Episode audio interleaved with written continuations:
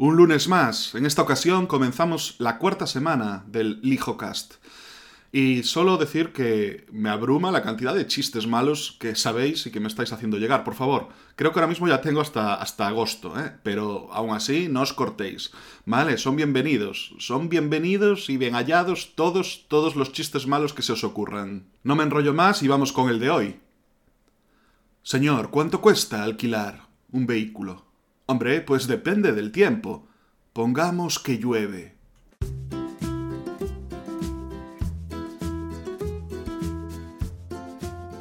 Hola, esto es Lijocast.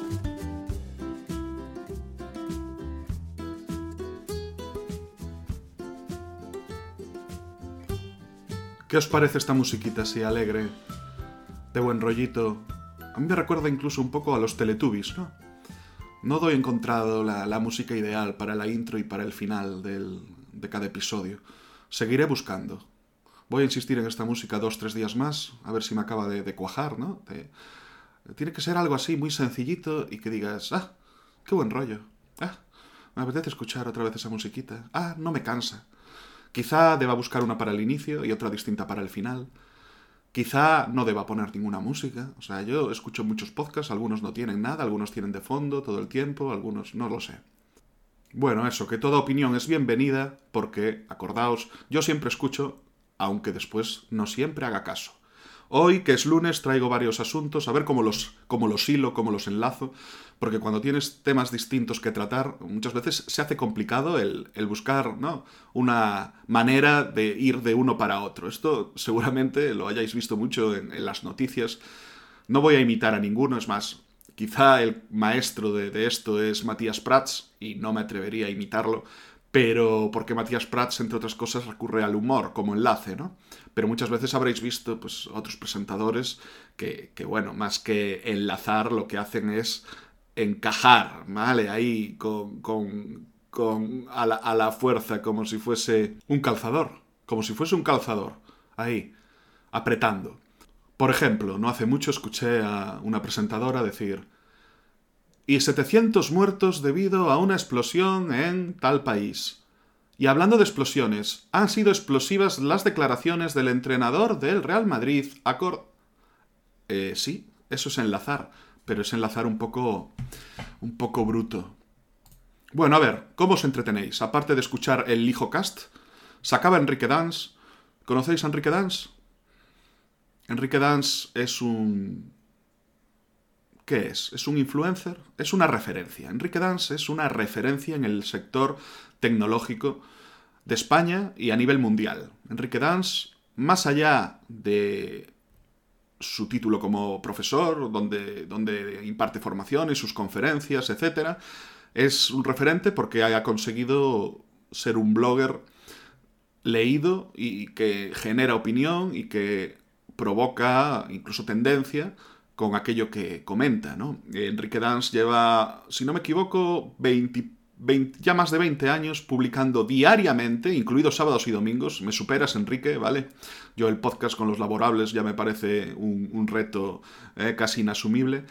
Publicando diariamente, yo lo recomiendo muchísimo, ¿vale? Porque consigue hablar de las últimas tendencias de tecnología, pero en un lenguaje fácilmente entendible. Y ahí está la clave de la magia de Enrique Dance. Más allá de todo lo que sabe, de todo lo que conoce o de su propia inteligencia, intuición, la clave está en, en cómo es capaz de ser divulgador eh, en blog, en texto. Así que sin entrar más tiempo a hacerle la pelota a Enrique, que por cierto es coruñés de nacimiento y de corazón, Enrique hablaba estos días, este fin de semana, de que, bueno, había, había, salido un informe, acaba de salir un informe de Deloitte que establece que en 2023 ya hay menos gente, es decir, menos del 50% de la gente consume la televisión en abierto. Y diréis, bueno, no me parece para tanto. Hombre, sí que es para tanto, porque tened en cuenta que en este estudio, o sea, la, la gente que consume audiovisual para entretenerse, estamos hablando de que no solo son tus amigos o la gente de tu edad, ¿no? De 20, 30, 40, 50 años incluso, o sea, estamos hablando de muchísima gente de 60, de 70, de 80 años que consumen muchas horas de televisión al día, televisión en abierto, en televisión de toda la vida, y resulta que ya no llegan al 50%. ¿Cómo, cómo te entretienes tú? Yo sé que muchos me diréis, y yo soy el primero que, que, que es, digamos, ejemplo de esto, que no tenéis la tele ni siquiera sintonizada. ¿no? Y que incluso a la hora de poder ver directos, ya Fórmula 1, por ejemplo, eh, fútbol, existen plataformas digitales, ¿no? Como Dazón, como Prime Video, que se pueden ver directos. En breve se estrena la nueva edición de Operación Triunfo y se estrena en Prime Video y va a tener directos en Prime Video. ¿Vosotros cómo os entretenéis? Bueno, claro, mm, a la hora de qué veo en la televisión, si además metemos a lo que es el sector de los videojuegos, porque al fin y al cabo es entretenimiento audiovisual en la televisión, a mí no me extraña ya esta cifra, a mí, a mí lo que me extraña de verdad es que aquellos directivos, directivas de televisión que, que realmente se dedican a este sector, en lo que es A3 Media, Mediaset, hayan primero tardado muchísimo en, en intentar adaptarse y segundo se hayan adaptado tan mal. Bueno, Adrián, existen cosas. Hombre, es que si a día de hoy no existiesen cosas, no sé, como mi tele, que es de Mediaset, ¿no? O A3 Media Player, cosas así, hombre, pues mal, mal íbamos. Pero pero bueno, ¿cómo, ¿cómo han podido? Si esto se veía, o sea, se veía venir, con perdón, era bastante fácil ver ¿eh? por dónde iban los tiros. Ya no digo que, en 2016 con la aparición de Netflix no fuese obvio, pero, pero es que en 2018, en 2019, mm, ¿qué, qué, chavales ven la tele en abierto? ¿Ven directos? No, sí, ven directos, los ven en Twitch, que es una plataforma de directos. Y os voy a contar una anécdota de la cual me arrepiento. Y desde aquí, aunque sé que nunca me va a escuchar, le voy a pedir disculpas. Porque, oye, si hay que pedir disculpas, se piden. Y no pasa nada. Yo a él no le puedo pedir en directo, o sea, directamente disculpas a esta persona porque me bloqueó. Entonces, claro, ya no le podía escribir. Me bloqueó en Twitter.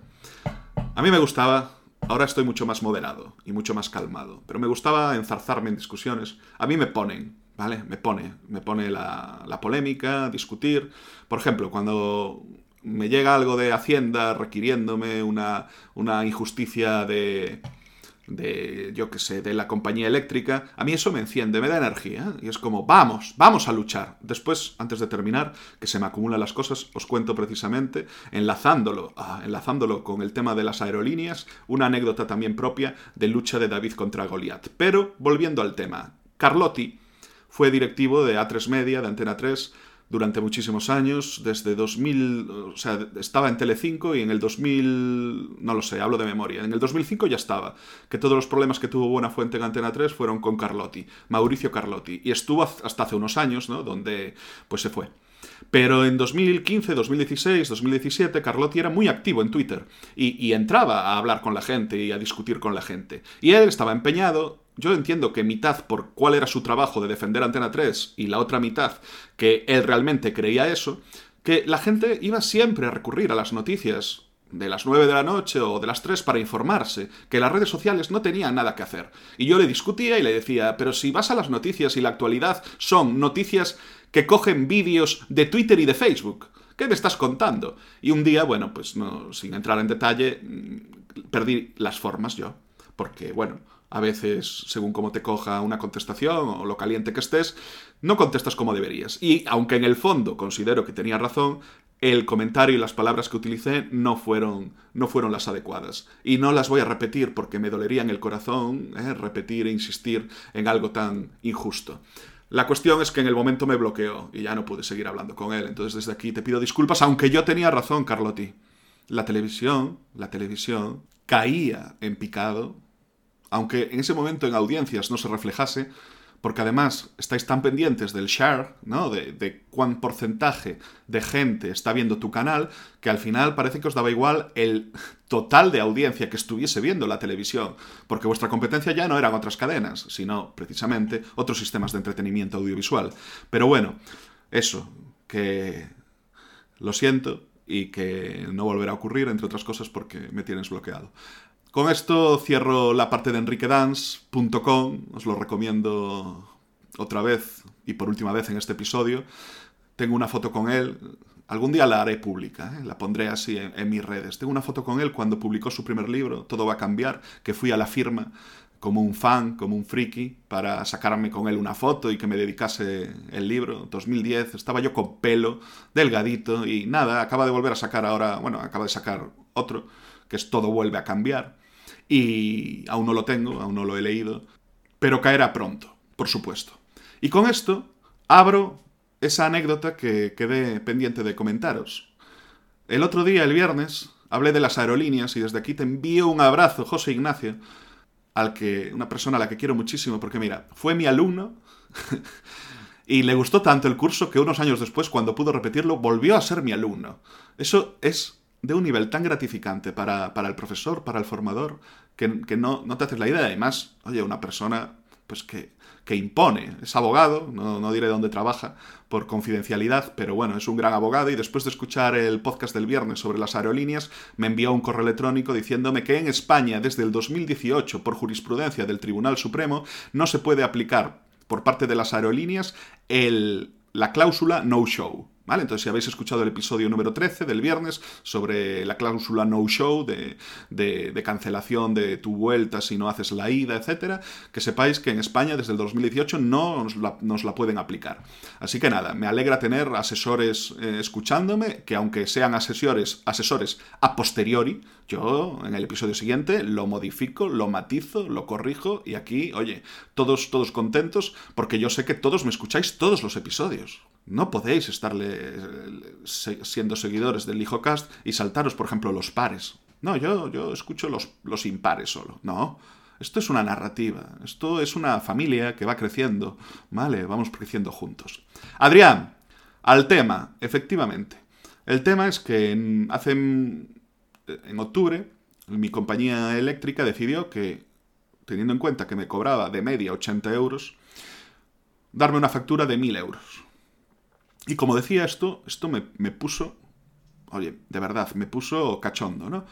Porque en el momento sí que es un cabreo, pero a mí ese cabreo, por algún motivo, es como una energía que se me canaliza rápidamente hacia, vamos, vamos, ¿qué quieres? Pelea, vamos, vamos fuera, vamos fuera, compañía eléctrica.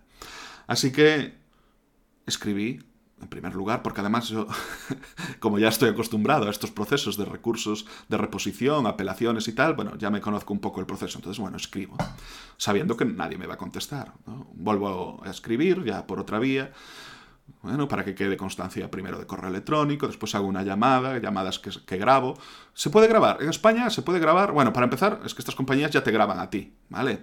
No te preguntan, te, te dicen, oye, te vamos a grabar la conversación. Yo, mientras ellas me están diciendo que me van a grabar, yo al mismo tiempo, en las grabaciones que yo hago con estas compañías, también lo digo, ¿vale? Y en ese momento me dicen, eh, informamos que la grabación va a ser grabada, o sea, que la conversación va a ser grabada, y yo en ese momento se me escucha diciendo, le informo que yo también la voy a grabar. Entonces ya queda así en la conversación. En España, si una de las dos partes de, de, aquella conversación grabada es, está dando permiso, se puede grabar. Es decir, si yo pongo una grabadora a dos personas y las grabo sin que ellos lo sepan, esa conversación no se podría grabar, sería ilegal. Pero si yo estoy conversando con otra y yo pongo la grabadora, entonces sí, ¿Vale? Porque una de las personas está dando consentimiento. Y si no es así, José Ignacio, espero tu corrección y que me la pases para, para el siguiente episodio. Con lo cual, hago esta grabación, pero tampoco llega a nada. Vale. Entonces, oye, claro, sí, vale, reclamación en consumo, esto, lo otro, van pasando los meses y, y claro, yo no quiero pagar una factura de mil euros, que la pago, porque si no me van a cortar la luz. Y pago mil euros. Y ya llega ahí febrero, un cabreo, contestaciones automáticas de sí, estamos revisando su caso, este es su número de referencia. Bueno, ok, es mi número de referencia. ¿De referencia de qué? Entonces, llega marzo y llega concretamente, y además me lo sé porque les pasé las capturas a unos colegas para que hiciesen lo mismo, si fuese el caso. Esto es un truco que yo entiendo que cuanto más lo use la gente, menos efectivo será. Pero como no sois tantos oyentes y os quiero mucho porque estáis aquí desde los primeros episodios, os lo cuento. ¿no? Y el 21 de marzo escribo un correo electrónico. Escribo un correo donde pongo, pues, mm, reclamación, consumo, devolución, así unas palabras normales. Y pongo, hola, sé que este correo electrónico está llegando a más gente de la debida. y expongo mi caso donde se me deben mil euros que no me devuelven. ¿Cuál es la diferencia de ocasiones anteriores? Pues que vivimos en un mundo donde las reclamaciones también tienen que adaptarse a la actualidad. Las reclamaciones del siglo XXI tienen que adaptarse a la, a, la realidad en la que vivimos. Con lo cual yo me fui a LinkedIn primero a Google a buscar los nombres de los directivos de esta compañía eléctrica y después a LinkedIn a buscar estos nombres y después a partir de ahí en LinkedIn ya los pude conseguir y si no me fui a Google poniendo el nombre arroba gmail ¿vale? por separado para que me apareciese. La cuestión es que cogí cuatro o cinco correos de los directivos, incluido el consejero delegado, de esta compañía eléctrica. Y envié el correo a toda esta gente. Al día siguiente, al día siguiente, me llegó un correo personalizado de la compañía diciendo que mi caso había sido revisado y que efectivamente me iban a devolver, hombre, no los mil, porque había una parte que sí que era, digamos que sí que correspondía al, al consumo, pero unos 900 y pico. Y en siete días tenía el reembolso realizado en mi cuenta bancaria. Diréis, imposible. No, no, de verdad. Y esto es un truco, hombre, que yo aprendí, pues, pues digamos, en diferentes trabajos que he tenido con, gente con altos cargos, donde cuando la queja llega directamente y molesta directamente pues a, uno de los que más mandan, estos, oye, lo último que quieren es que les quiten minutos del día, que realmente son minutos muy valiosos y, escasos, con chorradas. Con lo cual cogen a, a su asistente de turno y le dicen, esto solucionamelo ya. Y con esta anécdota he llegado a pasarme ya del máximo de tiempo que me permito por episodio.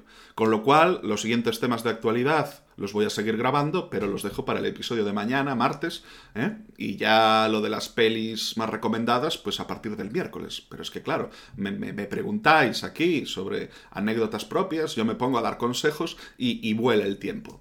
Le estoy cogiendo mucho gusto a esto del podcast Ah, me, encanta, de verdad, cuando me escribís con comentarios, porque, bueno, oye, por un lado veo que, me escucháis, incluso gente totalmente inesperada, que, no sabía que, realmente estaba, estaba siguiendo el podcast. Y espero que a vosotros os pueda, en el peor de los casos, entretener y en el mejor de los casos incluso aportar algo. Voy a continuar grabando el episodio de mañana, ¿vale? Y eso. Que tengáis feliz semana.